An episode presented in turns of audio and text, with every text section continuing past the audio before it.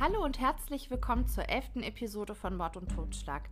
Mein Name ist Steffi und ich habe euch heute außerplanmäßig einen Mordfall recherchiert, den ich euch gerne mit der lieben Liliane zusammen vorstellen möchte. Viel Spaß und gute Unterhaltung.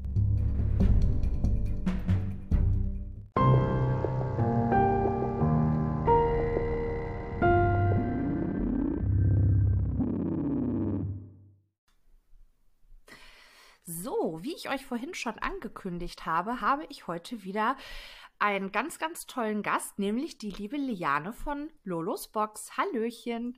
Hallöchen, mal wieder. Mal wieder. Genau, es hat uns nämlich so viel Spaß gemacht und den meisten ähm, Zuhörern auch, dass wir gesagt haben, wir möchten das gerne nochmal machen. Ja. Ähm, bevor ich jetzt allerdings starte, möchte ich euch nochmal ganz gerne auf unsere Verlosung hinweisen. Sowohl auf dem Instagram-Account von Liliane, Lolos Box, ne? Ja, ist richtig. als auch auf von Mord und Totschlag könnt ihr bis Sonntag 15 Uhr, 5.4.2020, an einer Verlosung teilnehmen und ein Buch von Stefan Habold gewinnen. Normalerweise hätte ich ja erst wieder am 12.04. hochgeladen, ähm, da ich ja aber Corona-Ferien habe, sozusagen, ähm, habe ich mir überlegt, ich nehme jetzt einfach zwischendrin noch mal was auf. Ich habe mich heute für den Fall Giovat Eustachio entschieden. Das habe ich wahrscheinlich falsch ausgesprochen. Ähm, ich frage dich jetzt mal Mhm. trotzdem, Liane, hast du da schon mal was von gehört? Nee, überhaupt nicht. Aber ich finde, es klingt auf jeden Fall schon nur so, als könnte man es falsch aussprechen. Ja, Man hat keine Chance. also du glaubst doch nicht, wenn ich das jetzt noch mal probiere, anders auszusprechen, dass es dir dann was sagt, oder? Komm, wir geben den, wir geben dir noch einen Versuch. Giovat Eustachio. Ja, das klang super. Jetzt sind wir drin. Aber du kennst es trotzdem nicht. Nee, ich kenn's trotzdem nicht. Okay, gut. Ähm, der Fall, von dem ich dir heute er- oder euch heute erzählen möchte, hat sich am 11.02.2014 ähm, in Fallbrook im San Diego County im Bundesstaat Kalifornien ereignet. Der 11.02.2014 war ein Dienstag. Mhm. Um 8 Uhr morgens hören die, Nachbar, die Nachbarn Schüsse im Bereich des Hauses der Eustachios, wenn man sie denn so ausspricht. Bestimmt. Wahrscheinlich. Es gehen insgesamt fünf Notrufe von Nachbarn bei der Polizei ein. Und wenn man sich die Aufnahmen anhört, die Notrufaufzeichnung, dann kann man tatsächlich auch einige der Schüsse hören, sodass Mhm. die, wie heißen die, die am Notruftelefon sitzen? Zentrale, Service, äh, Notfallzentrale? Dispatcher ist es auf Englisch. Ist ja auch egal. Auf jeden Fall die, die die Notrufe aufnehmen, können tatsächlich die Schüsse mitzählen. Oh. Und ein Nachbar sagt, dass er eine Person um Hilfe schreien hört. Er kann aber nicht genau zuordnen, ist das eine männliche Stimme, ist das eine weibliche Stimme. So, kommen wir jetzt aber erstmal, bevor wir weiter in dem Fall machen, zu dieser Wohnsiedlung, in der sich dieser Fall zugetragen hat. Und zwar ist das eine geschlossene Wohnanlage, die Pepper Tree Park heißt. Mhm. Dort wohnt so die gehobene Mittelschicht. Ist alles ganz ruhig, schön gepflegt. Also du hast da ähm, große Häuser mit schön gepflegten Vorgärten. Also so, ich würde irgendwie sagen, typisch amerikanisch, so wie ich mir das immer vorstelle. Mhm. Und in diesem Pepper Tree Park wohnt eben auch die Familie Eustachio. Mhm. Ne? Ja. in einem schönen großen Haus. Ha- Da ist noch ein kleines Gästehaus mit bei. Und die Familie besteht aus dem Vater Javad, der ist im Jahre 2014 äh, 53 Jahre alt. Der Mutter Laura, konnte ich leider nicht rausfinden, wie alt die war. Mhm. Ähm, Javad ist ein Militärreservist, Immobilienmakler und Rugby-Coach einer Kindermannschaft. Und Laura ist ebenfalls im Immobiliengeschäft tätig. Mhm. Jetzt haben wir vier Kinder. Das ist einmal Keanu und Jordan. Das sind Söhne von Joa aus erster Ehe. Also Lauras Stiefsöhne. Die wohnen aber bei ihrer Mutter. Mhm. Und Joa und Laura haben noch zwei gemeinsame Kinder, nämlich Daniel und Sophia. Da konnte ich leider auch nicht rauskriegen, wie alt die waren. Die müssen aber so im Teenageralter schon gewesen sein, so 12, 13, 14, so in der Kante. Mhm. So, das ist die Familie.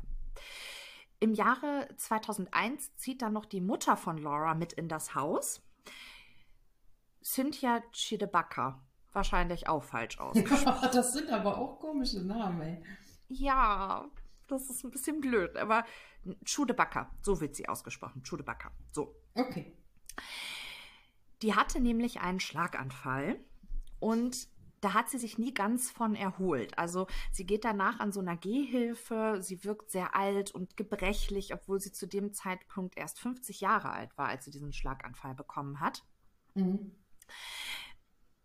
Es wird gesagt, dass ihre Persönlichkeit sich sehr verändert haben soll, also wie Tag und Nacht. Und sie soll sehr impulsiv geworden sein. Jetzt ist es eben so, dass sie nach dem Schlaganfall, sie könnte wahrscheinlich schon für sich alleine sorgen, aber Laura ist einfach ein totaler Familienmensch und sagt, nee, Mama, du ziehst zu uns, wir haben das Gästehaus, da kannst du wohnen, dann kann ich dich so ein bisschen verpflegen. Und das tut sie im Jahr 2001 dann auch. Mhm. Ähm, sie hat da so ein kleines Apartment ist das, musst du dir vorstellen. Hat eine schöne Größe, auch eine tolle Einrichtung. Äh, Cynthia hat da ihre eigene Küche, ihr eigenes Bad. Also sie total, ist eigentlich eine total gute Lösung gewesen. Mhm. So, jetzt ist es aber so, dass das Verhältnis zwischen Cynthia und Joa so ein bisschen angespannt ist.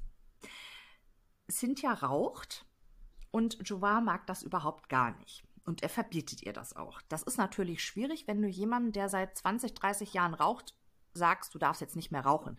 Es ist nämlich nicht nur so, dass er ihr sagt, sie darf nicht in diesem Apartment rauchen, sie darf auch auf dem Grundstück nicht rauchen und auch nicht in Gegenwart der Kinder. Was nicht mal an der frischen Luft? Nein, sie darf auch nicht im Garten oder im Vorgarten rauchen, gar nicht. Oh. Ja. Finde ich komisch. Ja, Jova ist so ein bisschen eigen, sage ich mal. Da erzähle ich dir aber nachher noch mal ein bisschen was zu. Mhm. Und neben dieser Geschichte mit dem Rauchen kritisiert sie auch seine Kindererziehung. Sie sagt, er sei viel zu hart zu den Kindern. Ja, das ist so ein. Ist es ist eine ja, es ist wirklich, es ist wirklich eine schwierige Geschichte. Also ähm, die Kinder von Jovar sagen, ähm, gerade die beiden älteren Söhne, Giovanni und Jordan, dass er eben durch diese Militärausbildung sehr geprägt war.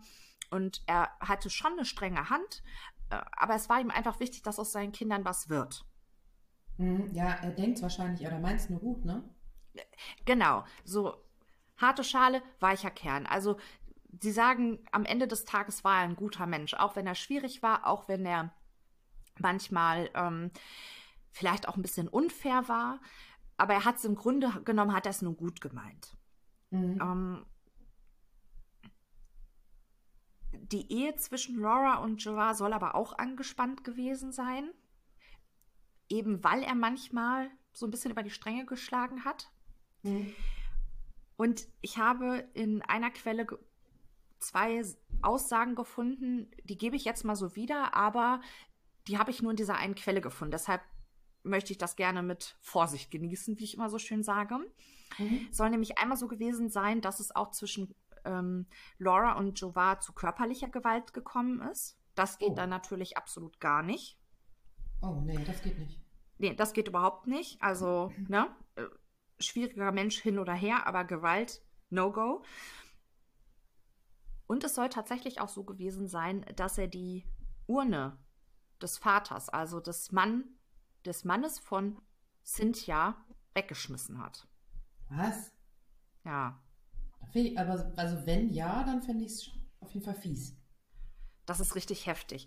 Aber äh, ich habe eine Doku gesehen, die sich mit diesem Fall beschäftigt hat. Da ist es nicht angesprochen worden. Da ist wohl gesagt worden, dass Jovar sehr streng war und auch Laura gegenüber nicht immer ganz fair mhm. und auch hart war, sie auch mal am Arm angefasst hat, aber da wird nicht gesagt, dass er sie geschlagen hätte und diese Urne kam gar nicht ins Spiel. Deshalb lassen wir jetzt einfach mal so stehen, wissen wir nicht. Mhm. Jetzt ist es so, dass Cynthia zu Laura sagt, dass sie sich unbedingt wehren muss. Also sie probiert schon so ein bisschen auf diese Ehe einzuwirken. Ah, ist immer schwierig, war. Ich finde das generell, also, ja, das ist jetzt vielleicht auch Klischee, so Schwiegermama mischt sich ein, aber das ist ja eigentlich das Typische, was es meist wirklich schwierig macht. Ja, das stimmt schon. Auf der anderen Seite denke ich mir, also vorausgesetzt natürlich, er hat seine Frau und seine Kinder nicht geschlagen. Das müssen wir jetzt mal außen vor lassen. Mhm. Kann sie natürlich Ratschläge geben und sie kann auch Hilfestellungen geben. Man kann, es gibt ja auch ähm, gewisse Stellen, wo man sich hinwenden kann, um Hilfe zu bekommen. Aber grundsätzlich ist es so, dass sie in diese Familie gekommen ist, die Familie sie aufgenommen hat. Mhm. Und ich finde, dann hat sie sich eigentlich ein bisschen zurückzuhalten. Ja. Oder? Ja, also sehe ich eigentlich ganz genauso.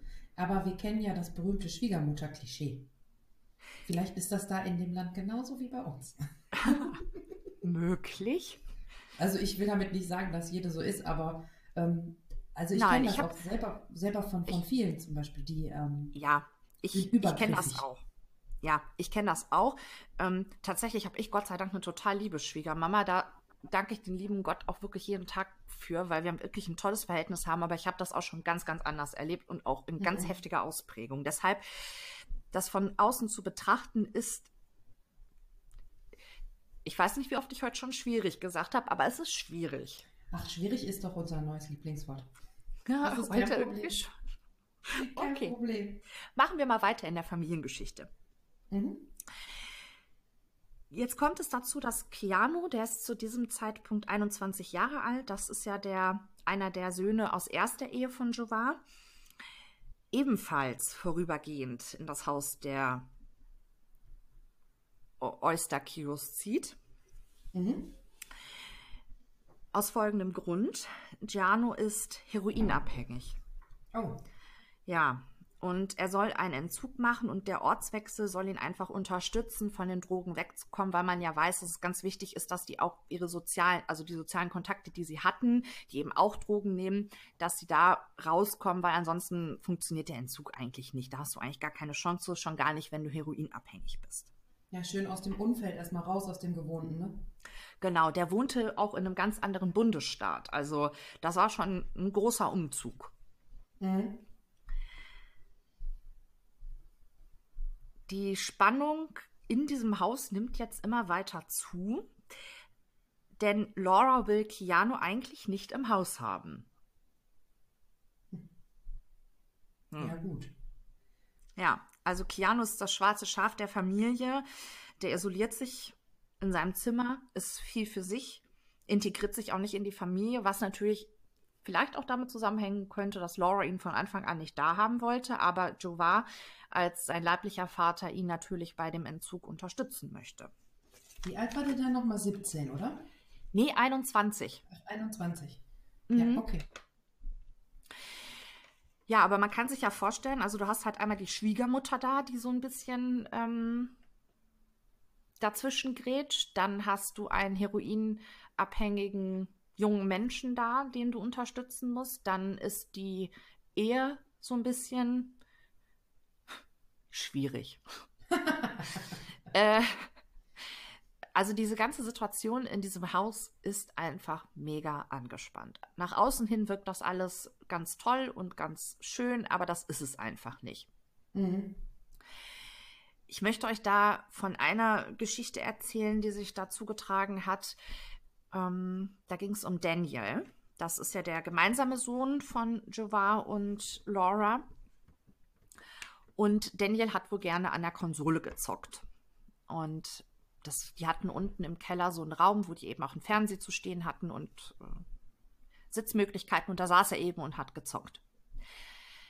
Und dann kommt Joa dazu und flippt total aus, weil er eben am Zocken ist. Er sollte doch eigentlich lernen. Seine Schulleistungen waren zu diesem Zeitpunkt wohl nicht, nicht in Ordnung, zumindest für Jovan nicht. Mhm. Und er nimmt diese Konsole, geht damit auf den Balkon und zerstört sie. Oh.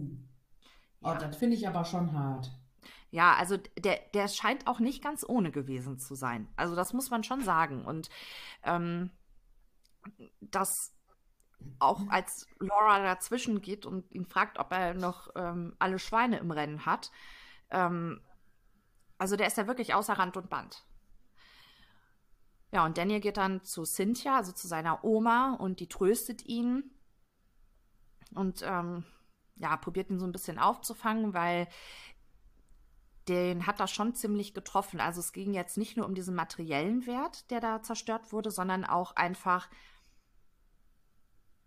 es war einfach übergriffig. Also das macht man einfach nicht. Er kann die wegtun, er kann die, ähm, weiß ich nicht, einschließen, dass Daniel da erstmal nicht mitspielen kann, aber man muss das nicht kaputt machen. Also weiß ja. ich nicht, finde ich unter aller Sau.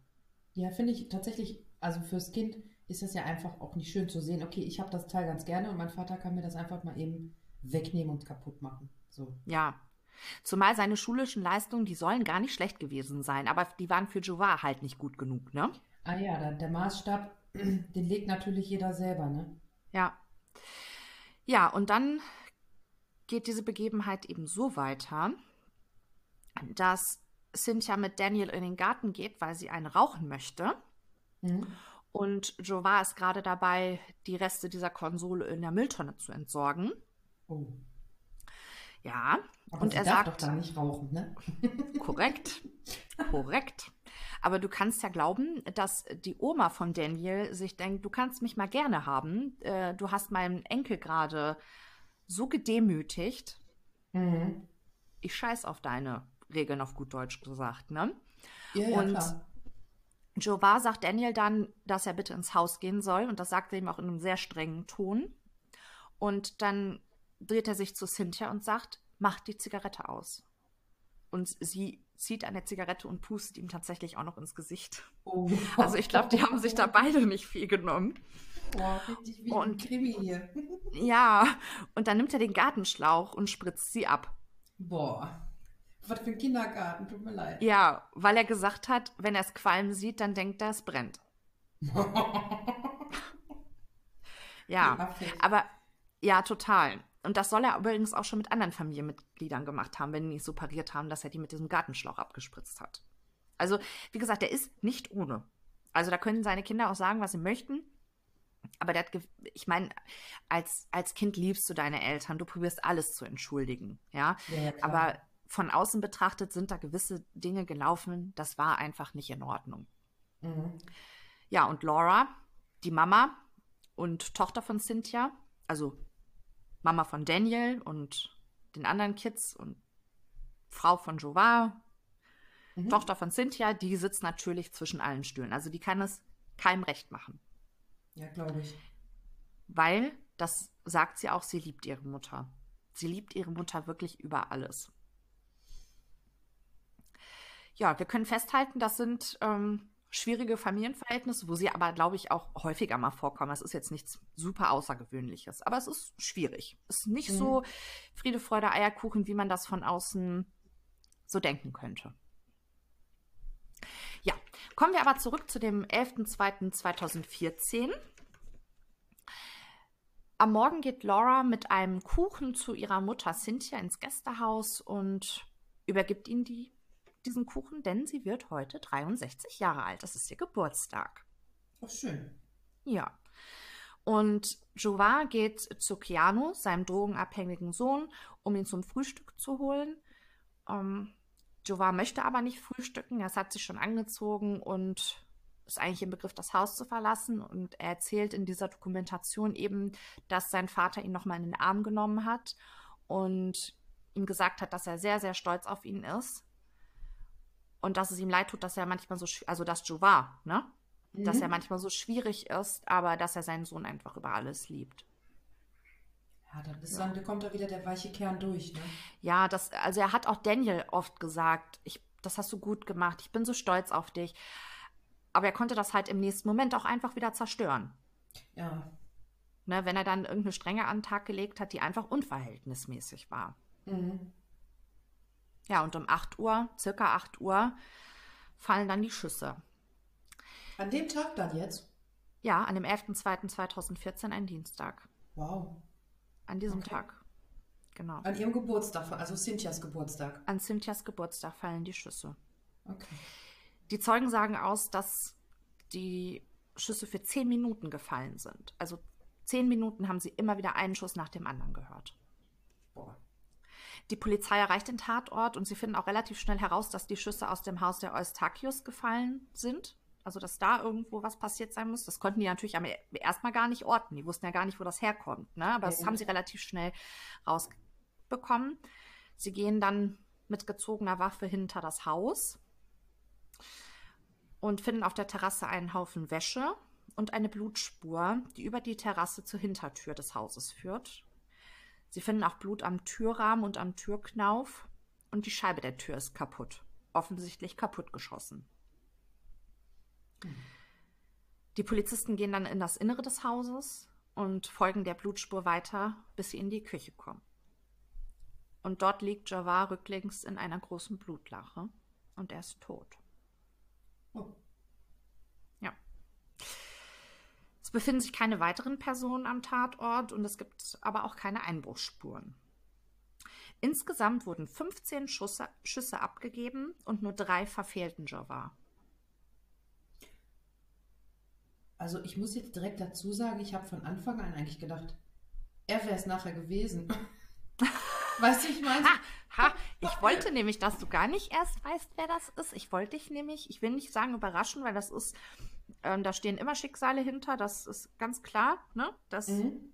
vergesse ich auch nicht, aber ich wollte so ein bisschen dich auf die falsche Fährte führen. Ja, voll der Plot-Twist so. Also ich habe jetzt, also ich habe jetzt natürlich gedacht, nö, also der wird da nachher Amok gelaufen sein. Nee, ist er nicht. Er ist, er ist leider tot und ähm, wie gesagt, er ist von zwölf Kugeln geschossen. Entschuldigung, er ist von zwölf Kugeln getroffen worden, nicht geschossen worden. Und den Ermittlern ist schnell klar, wenn da jetzt jemand eingebrochen wäre, Mhm. warum sollte der den, warum sollte der 15 Mal auf den schießen? Macht gar Ja. keinen Sinn. Das ist ein Overkill. Haben wir, glaube ich, auch schon mal besprochen, was ein Overkill ist in Ja. einer meiner Folgen. Kann das sein? Ja, wurde auf jeden Ja, Fall ne? besprochen. Ja. Möchtest du gerade noch mal sagen, was man Overkill nennt? Ähm, ja, Overkill, ja, klassische, ich sag mal in Anführungszeichen Übertötung, sagen die Ja. Deutschen. Ähm, das ist meistens dann, wenn, ähm, oder halt wirklich mit sehr hoher Wahrscheinlichkeit dann, wenn eine Tat verübt wird, die, die jemanden noch mehr umbringt, als, als eigentlich notwendig ist. Sprich, ich könnte einmal auf Steffi schießen als Beispiel, um sie zu töten. Ich kann es aber dann auch einfach 15 Mal machen, um auf Nummer sicher zu gehen. Da ist meistens was Emotionales dahinter. Ja, aus Leidenschaft. Also das ist keine Andeutung, kein Spoiler-Alarm. Ich werde es nicht tun. Das wäre jetzt auch schlecht. ich lade nämlich heute Abend noch hoch. Oh, nein, keine Sorge. Ich tue der Steffi nichts. So. Ja, danke für die Erklärung. Jetzt konnte ich nämlich gerade mal einen Schluck trinken. Ja, geil. Ne? So, das Haus beziehungsweise der Garten vorne hinten wird alles mit diesem Flatterband abgesperrt und die Spurensicherung beginnt und in dieser Zeit kommt Keanu wieder. Der war ja eben nicht zu Hause gewesen, ne? Mhm. Und die Cousine von Laura kommt ebenfalls zum Haus. Warum die da hinkommt, weiß ich nicht. Ich vermute fast, die hat das im Fernsehen gesehen. Ähm, So schnell war das im Fernsehen. ja, ja. Also es gibt tatsächlich Aufnahmen von Helikoptern, die über das Haus geflogen sind, die gezeigt haben, wie die das abgesperrt haben. Also das ist ratzfatz gegangen, war das in den Medien. Boah, das ist in Amerika auch echt immer krass, ne? Sowas. Ja. Und gerade in diesem äh, Pepper Tree Park ist das einfach ungewöhnlich. Das ist eine ganz ruhige Wohnsiedlung. Die ist, ähm, habe ich ja vorhin schon mal gesagt, wie nennt man das? Ja, dieser Wohl vor, Vorort, oder nicht? Ja, das Oder ist so eine, so. geschlossen, eine geschlossene Wohnanlage. Sprich, da Ja. kommst du auch nicht einfach rein. Oh je. Da gibt es sowas eigentlich nicht. Und deshalb denke ich mal, war das noch eine größere Schlagzeile und deshalb ging das wahrscheinlich mit den Medien noch schneller. Mhm. Wie dem auch sei, auf jeden Fall die Cousine von Laura ist eben auch da. Mhm. Beide, sowohl Keanu als auch die Cousine, werden zum Polizeirevier gebracht. Und Laura, Daniel und Sophie kommen auch dorthin. Werden also von der Polizei informiert, von der Schule abgeholt, von der Arbeit abgeholt. Und sie überbringen ihnen dann die Todesnachricht von Jovar. Hm. Ja. Das ist wirklich, darf, also. Darf ich noch kurz einfragen? Äh, ja, bitte. War die, die, ich habe jetzt vergessen, wie die Mutti heißt. War die noch Cynthia. Ja, ja die, die weiß ich noch, aber die, ich sag mal, Mutter der Kinder. Laura. Laura, war die Laura in dem Moment noch Kuchen bringen bei ihrer Mama? Nee, das hat sich vorher alles abgespielt. Weil die wurde jetzt nicht erwähnt, die muss ja irgendwo sein. Ja, zu den Alibis komme ich gleich. Aber die, okay. also, die war nicht mehr im Haus. Okay, aber ich wollte gerade sagen, so lange bringst du ja auch den Kuchen nicht weg, ne? Nee, die hat den nur dahin. Ich habe das nur erzählt, damit man weiß, die Mama hat an diesem Tag halt eben Geburtstag. Ah ja, okay. Im Prinzip ist die ganze Familie jetzt auf dem Polizeirevier. Die einzige, die nicht da ist, ist Cynthia. Ah. Die konnten sie noch nicht ausfindig machen, weil Cynthia hat leider auch kein Handy. Warum lachst ja. du? Ja, ich lache, weil ähm, das einfach, ich kenne das von, von älteren Menschen, also was heißt alt? Also 63 ist nicht alt, aber ich kenne das von älteren Menschen, dass selbst wenn die ein Handy haben, auch die machen es halt einfach aus. Ja. Machen sie nicht, können sie genau. nicht mit umgehen, so. Oder sie machen es nur an, wenn sie telefonieren möchten. Und wenn du dann zurückrufen willst, weil du nicht dran gehen konntest, dann haben sie es wieder aus. Ja, zum Beispiel. So, Grüße gehen raus an meine Oma. ja, war nur so ein Hintergedanke gerade. Ja, also die machen sich halt auf dem Weg und probieren Cynthia zu suchen, weil man muss ja sagen, es könnte ja sein, dass ihr auch was zugestoßen ist. Es ist zwar mhm. unwahrscheinlich, sie haben keine Spuren am Tatort gefunden, wo sie sagen, ah, okay, da ist jetzt irgendwas, aber die Frau ist ja auch nicht da. Und sie beginnen eben mit den Befragungen. Und wer ist natürlich als erster tatverdächtig? Der drogenabhängige Sohn, Keanu. Aber der, aber der war ja nicht da. Der ist, während die Spurensicherung den Tatort untersucht hat, ist er zurückgekommen. Ja, aber das heißt ja nicht, dass er vorher nicht da war. Ach so, ja, okay. Ja? Ich weiß, also ich hätte, hätte den jetzt tatsächlich nicht verdächtig. Doch, das sind die als allererstes. Das war für die wie so ein als hätte der so eine rote Alarmleuchte auf dem Kopf gehabt. Oh, also ich meine. Okay, ist nachher überrascht du mich und erwartet, aber. aber ist, ein bisschen, ist ein bisschen gemein, aber man muss halt auch sagen, und das sagt Keanu auch selber in dieser Reportage, dass er sich nicht sicher war, ob das nicht vielleicht doch was mit seinem Drogenkonsum zu tun hatte. Mhm. Weil du kommst da einfach mit Menschen zusammen, die haben andere Wert- und Moralvorstellungen. Mhm. Und wenn du da deine Drogen nicht bezahlst, dann kann das auch mal ganz schnell ganz böse enden. Das ist so. Ja. Und da hat er halt schon auch dran gedacht, dass sowas sein könnte, obwohl er ja eigentlich ähm, im Methadon. Ja, er ist im Entzug, er bekommt Methadon, er hat kein Heroin mehr gekauft dort, er hatte ja auch gar keine Kontakte, sprich, da müsste ja irgendjemand von weiter hergekommen sein, aber du weißt es ja alles nicht, ne? Ja, ja, klar.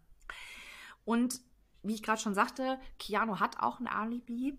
Er war eben zu der Zeit beim Arzt und hat da sein Methadon abgeholt und die Polizei kann das auch überprüfen. Das wird nämlich genau aufgeschrieben, zu welcher Uhrzeit die das eingenommen haben. Mhm. Und das war irgendwie um 8.05 Uhr oder 8.10 Uhr. Und da sind ja die Schüsse gefallen. Also kann er das nicht gewesen sein. So. Laura hat ebenfalls ein Alibi.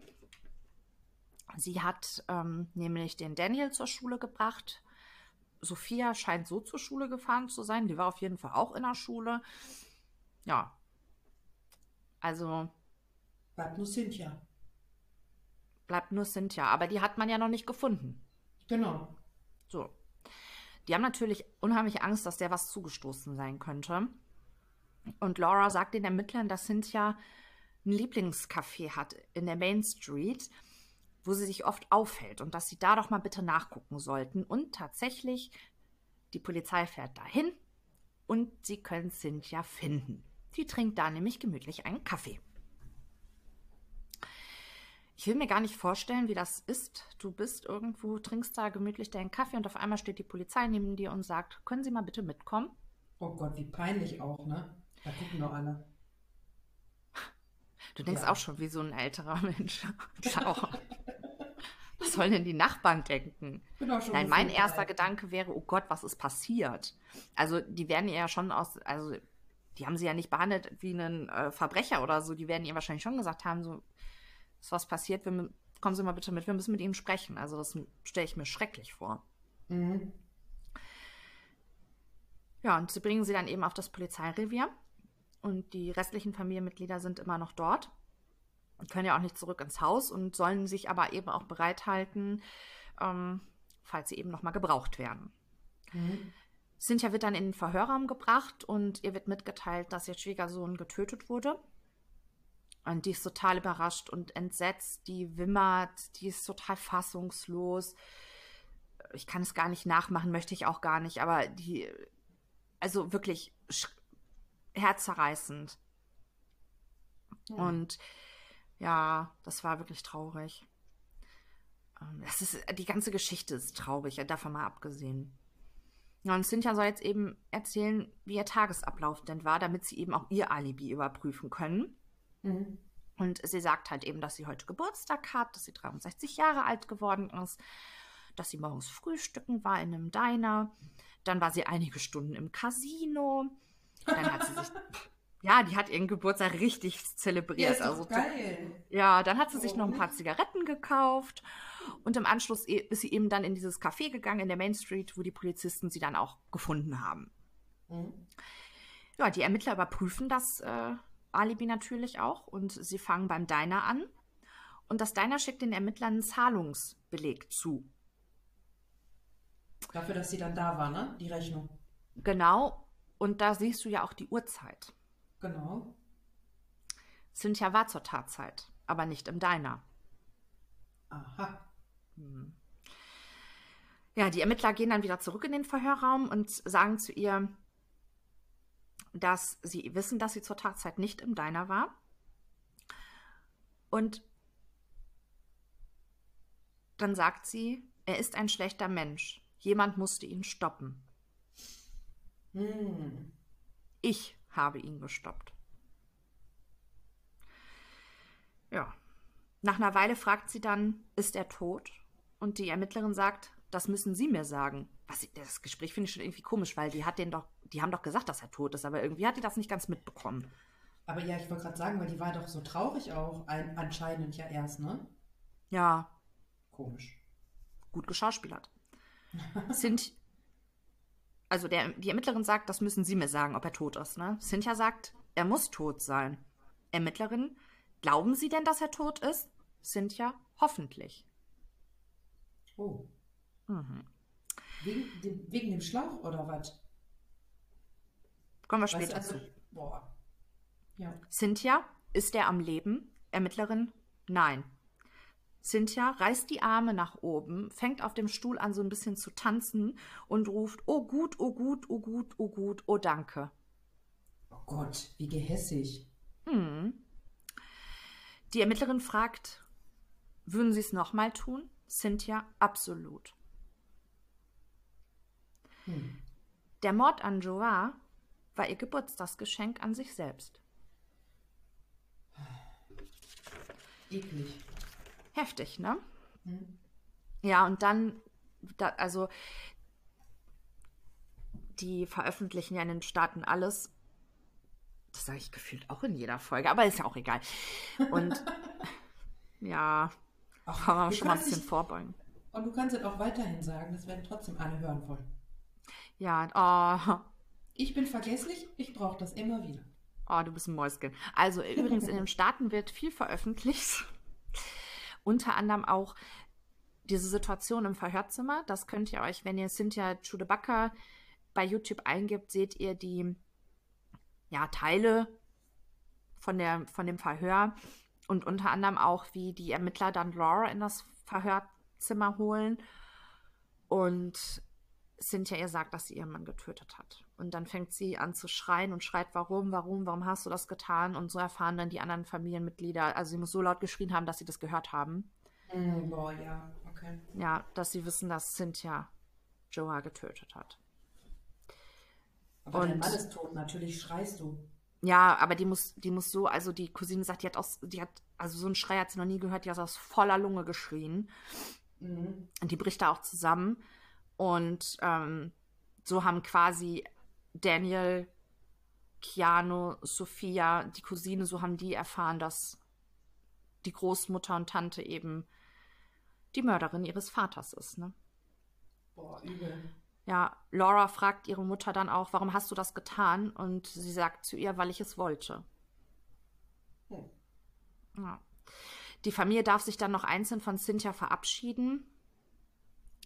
Nur als Sophia reinkommt, sagt ähm, Cynthia, meine Süße kommt zu mir, gibt mir einen Kuss und sie bleibt an der Tür stehen und sagt, ähm, nein, du hast meinen Vater getötet.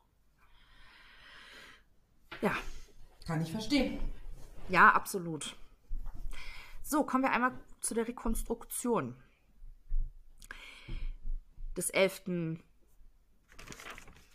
Hilf mir gerade nochmal. 11. Februar 2014.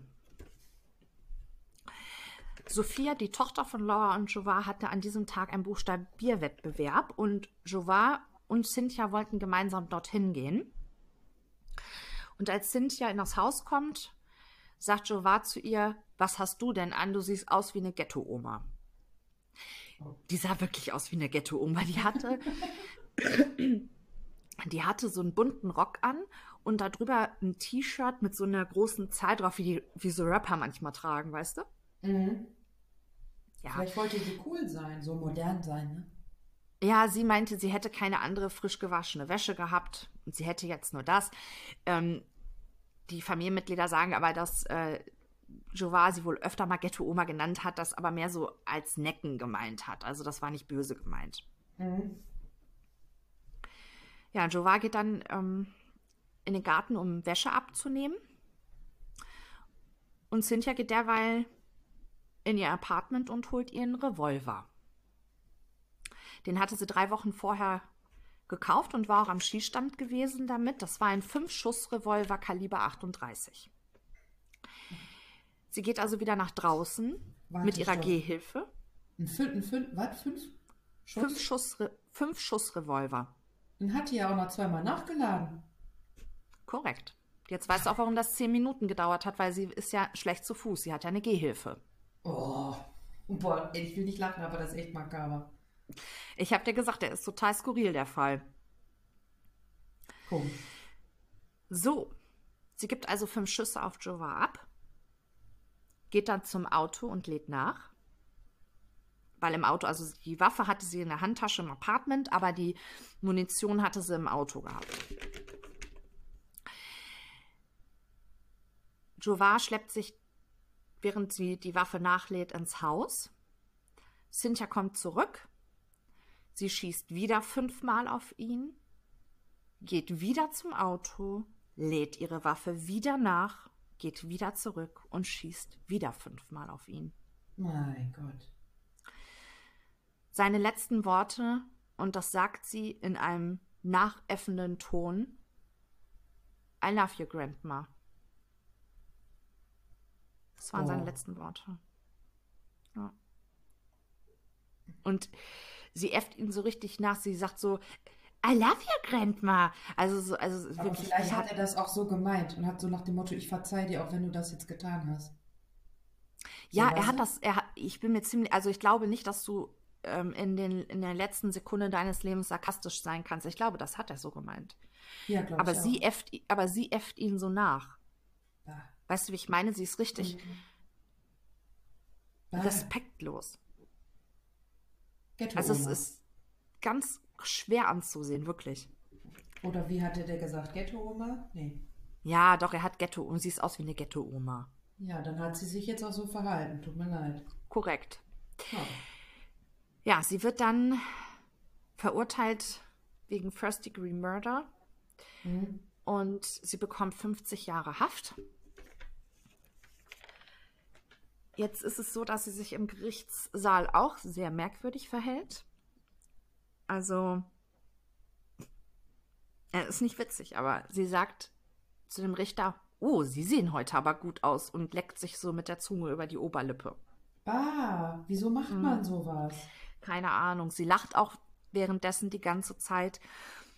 Was ich mich frage, also ich meine, sie hat den Mord geplant, das sagt sie auch. Sie hat zweimal nachgeladen, das heißt, sie war sich ganz, ganz klar, was sie da tut. Aber die Familienmitglieder sagen ja auch, dass sie nach dem Schlaganfall nicht mehr die gleiche war. Und ich frage mich einfach, wie viel der Schlaganfall dazu beigetragen hat, dass ihre Persönlichkeitsstruktur jetzt so war, wie sie zum Schluss war. Sie soll oh. ja sehr impulsiv gewesen sein. Danach. Ich glaube aber, ähm, also ich, ich kenne viele Menschen tatsächlich, die bereits einen Schlaganfall hatten. Mhm. Und ich kann mir nicht vorstellen, dass das auf den zurückzuführen ist. Ich kenne Menschen, die können damit gut umgehen, auch mit den Folgen von einem Schlaganfall. Ich kenne aber auch Menschen, die sind danach sehr verbittert. Ne? Also vielleicht dann eher sowas, aber an und für sich strukturiert er deine Persönlichkeit, glaube ich, nicht komplett um. Aber vielleicht war sie halt echt verbittert, dadurch, dass sie natürlich nur eingeschränkt jetzt gehen konnte dadurch.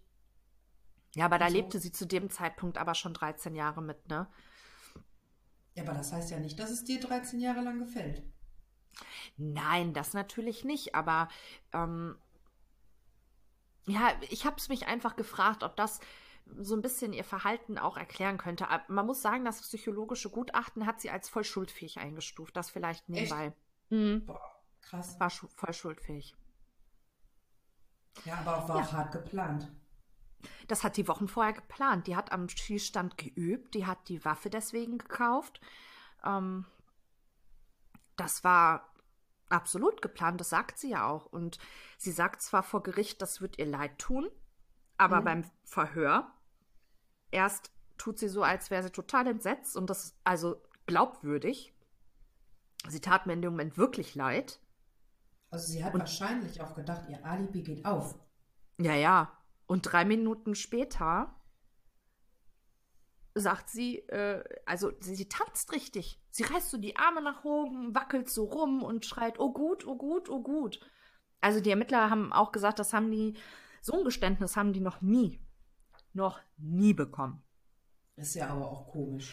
Und da musst du mal überlegen, während ihr Sohn in der Kü äh, ihr, ihr Schwiegersohn in der Küche liegt und stirbt, mhm. geht Oma erstmal schön frühstücken, dann geht sie ins Casino, dann geht sie ins Diner, also ein bisschen, also die scheint mir ja schon dann, sehr abgebrüht zu sein. Und dann tut sie so, als wäre sie traurig. Und dann tut sie so, als wäre sie traurig. Und äh, wie gesagt, wir wissen nicht genau, was in dieser Familie vorgefallen ist. Aber egal, was da vorgefallen ist, es gibt niemandem das Recht, jemanden zu töten. Ich meine, die hat ihrer Tochter den Ehemann weggenommen, die hat ihren Kind, also ihren Enkelkindern den Vater weggenommen. Hm. Es geht gar nicht. Geht überhaupt gar nicht. Also, es gibt ja so gewisse Morde, oder nee, Morde nicht. Bei, Tod, bei Totschlag hat man das manchmal, dass man denkt, ja, wer weiß, wie ich reagiert hätte. Ne? Mhm. Ja. Aber nee, null Verständnis, null. Laura hat sie übrigens, äh, soll sie bis jetzt auch noch nicht besucht haben im Gefängnis. Ja, kann ich irgendwo nachvollziehen, ne? Auf der anderen Seite kann ich mir auch vorstellen, dass du vielleicht einem äh, Familienmitglied irgendwann verzeihen kannst. Schwierig. Weil da hängt zu viel dran. Hast du das mitbekommen? Ich weiß jetzt nicht mehr, welcher Stadt das war bei uns in Deutschland. Da hat, ich glaube, das war, äh, ich glaube, die war 13 oder so. Äh, da war ein Mädchen, die hat ihren Bruder eiskalt abgestochen. In Detmold, das ist mein Heimatfall.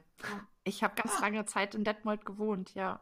Und äh, ja, aber die Mutter hat ihrer Tochter verziehen, weil sie sagt, wenn ich das nicht mache, dann habe ich gar kein Kind mehr. So habe ich wenigstens noch eins. Ja. Weißt du, so meine ich das, dass man vielleicht doch manche Taten verzeihen kann. Nicht alle, aber manche. Ja, Falsches. wobei ich glaube, das ist aber nochmal ein Unterschied, ob das jetzt dein Kind ist oder deine Mutter. Also Laura ist ja ein Familienmensch. So. Mhm. Und die ist wirklich ein absoluter, ja, es ist so eine Löwenmutter einfach. Und ich glaube, mal abgesehen davon, dass ihr der Mann genommen wurde, mhm. wurden, wurde ihren Kindern auch der Vater genommen. Und ich glaube, dass es dann unerheblich ist, ob das deine Mutter war oder nicht. Ich glaube, das kannst du nicht verzeihen weil da einfach zu viel dran hängt. Klar, ähm, die Mama aus Detmold, was du gerade angesprochen hattest, die hat ihren kleinen Sohn verloren auf ganz, ganz schlimme Art und Weise. Mhm. Und da kann ich nachvollziehen, wenn sie sagt, ich muss ihr das verzeihen, weil sonst verliere ich mein zweites Kind auch noch. Aber ich glaube, du kannst die beiden Fälle nicht miteinander vergleichen. Nee, nee, das war so, ich weiß auch nicht, so eine Situationseingebung. Ja, ja, nein, nein, ich, ich, ich weiß, was du meinst. Also klar gibt es, gibt es sowas, das kann ich auch verstehen, aber ich meine, im Endeffekt für Laura hat sich nichts geändert. Sie steht immer noch zwischen den Stühlen. Ich meine, die wird ihre Mutter immer noch lieben. Mhm. Aber sie wird sie auch ne, auf eine gewisse Art und Weise hassen. Das ist ja klar. Vor allen Dingen ist sie jetzt hardcore alleinerziehend. Tja. Ich weiß leider nicht, was aus Keanu geworden ist. Schade. Hm. Es hätte mich auch interessiert, ob der das gepackt hat, weil ich kann mir gut vorstellen, dass ihn das nochmal richtig nach hinten geworfen hat. Ja, auf der anderen Seite, wenn er noch bei einer Doku mitgemacht hat, wie sah der denn da aus? Also ich sag mal so, der hat, der sah jetzt nicht schlecht aus, sehr dünn, mhm. aber okay. Und die Sprache war aber so sehr behäbig. Mhm. Ja, also kann, kann, ich, kann ich nichts, nichts Konkretes zu sagen, weiß ich nicht. Ich glaube, das ja. siehst du jemand als auch nicht so ad hoc an. Aber also im ersten Moment, als ich diesen Fall gesehen habe, musste ich kurz so, echt dein Ernst jetzt? Dein Ernst? Aber es ist absolut tragisch. Im Zuge, als ich diesen Fall recherchiert habe, bin ich auch noch auf einen Fall gestoßen. Der hat leider für die Recherche nicht besonders viel hergegeben, deshalb habe ich den nicht genommen. Aber ich möchte dir wenigstens oder euch kurz erzählen. Mhm. Natürlich auch in den Staaten passiert. Das war eine 92-jährige Frau, die hat ihren Sohn getötet, weil der sie ins Altersheim bringen wollte. Die hat den auch erschossen. Was? Ja. In Deutschland die wollte nicht. nicht. Krass. Ja, ja. Die hatte keinen Bock auf die Altersresidenz und hat sich gedacht, nö, alles klar, dann musst du jetzt gehen. Was haben da manche Leute für, für Gedanken, dass sie sowas machen aus solchen Gründen? Dann bricht doch einfach den Kontakt ab oder was? Ich, also einen Mord kann ich nie nachvollziehen. Also nee. nicht so wirklich. nee. Mm -mm. Wow. Mm Auch die äh, hat das ja, geplant, weiß man jetzt nicht, aber die ist halt auch verurteilt worden tatsächlich, ne? Mhm. Und sie hatte jetzt, also Cynthia hatte hm? jetzt dann äh, 50 Jahre bekommen. 50 Jahre, genau. Okay. Ja. Das heißt, die kommt da mit den Füßen zuerst wieder raus. Ja. Finde ich aber dann auch dafür, dass sie das so hart feiert und sich selber das zum Geburtstag geschenkt hat, finde ich da vollkommen okay. Krass, oder? Finde ich, also ja, aber das, ich sage das selten, aber das ist eine faire Strafe für jemanden, der so gehässig ist. Ja, gehässig, das trifft's gut. Das trifft's richtig gut. Gehässig, die ist einfach gehässig. Ja. Also es klingt so, ähm, ja, sie hat es ja von, also von langer Hand weiß ich nicht, das ist immer Auslegungs, Auslegungssache, aber ja. sie hat es ja über mehrere Wochen geplant, weil sie drei Wochen zuvor äh, die Knarre geholt hat. Ja. Und dann überleg mal, dann gehst du zum Nachladen. Gehst du einfach immer wieder zum Auto, während der da drin leidet. Zweimal. Nee, also. Nee, finde ich unbegreiflich. Ja. Ja, das war der Tod von Jovar Eustachio. Also Hut ab, dass er das noch sagen konnte, ne? Seine letzten Worte. Ich fand die eigentlich ja. ganz schön. I love you, Grandma. Hm. Ja. Ja, ich, ich finde die schön und ich finde, das ähm, sagt auch viel über ihn aus. Mhm. Und er hat ja auch zu seinem Sohn gesagt, dass er weiß, dass er schwierig, dass er ein schwieriger Mensch ist. Mhm. Aber der wird auch seine guten Seiten gehabt haben. Und Laura ähm, sagt auch vor Gericht, dass sie ihn weiterhin über alles liebt und seine Kinder sagen das auch. Die sagen zwar auch, der war streng, aber der wollte eben das, was aus uns wird. Der hatte eben Angst, dass ähm, irgendwas schieflaufen könnte. Mhm. Ich glaube, da gibt es den ein oder anderen Vater auf der Welt, der so oder so ähnlich tickt wie gesagt, außer natürlich, er war wirklich, ist wirklich körperlich übergriffig geworden, hat diese Urne von äh, Cynthias Mann entsorgt. Das wäre natürlich wirklich, also unter aller Sau, ne? Also ich fände das auch unter aller Sau, aber nur weil jemand eine Urne entsorgt von einem Menschen, den ich mal geliebt habe, bringe ich den anderen Menschen nicht um. Ja, du und ich nicht, aber wenn du, ähm, wenn du ja zur wenn du einfach ein impulsiver Mensch bist und es war ja, ich sag mal, nicht nur das, dann gibt es so Charaktere, sonst hätten wir auch nichts in unserem Podcast zu erzählen. Das stimmt. auch von Vorteil. Ich, wenn man das so sehen möchte. Ja, also was heißt von Vorteil? Ich finde ich find kein Verbrechen schön, aber da die Geschichten, die du erzählst oder die wir bei uns im Podcast erzählen, eh alle schon passiert sind, wir können sie nicht mehr ändern, finde ich es auch okay, ähm, wenn man drüber spricht. Gerade welche, die gar nicht bei uns um die Ecke sind. Ja, definitiv, ganz klar. Und ab wann hast du gedacht, dass es Cynthia ist? Das würde mich jetzt noch mal interessieren. Ja, irgendwie ab dem Moment, wo ich dich gefragt habe, ähm, hier, wie hieß ja noch die andere, die Mama? Schon wieder vergessen. Laura. genau. Äh, wo ich dich gefragt habe, und wie lange hat die denn den Kuchen weggebracht? Oder irgendwie sowas habe ich vorhin gefragt. Ja. Da, da schwante mir schon, dass entweder die Laura oder die, die Cynthia das war. Aber weil Laura ja ein Alibi hatte, konnte es nachher in meinem Kopf auch nur noch Cynthia sein. Ja, damit lagst du dann leider richtig. Obwohl, ne, also am Anfang habe ich natürlich gedacht, er selber würde austicken. Dann habe ich das zumindest geschafft, was ich vorhatte. Kleine Falle gestellt.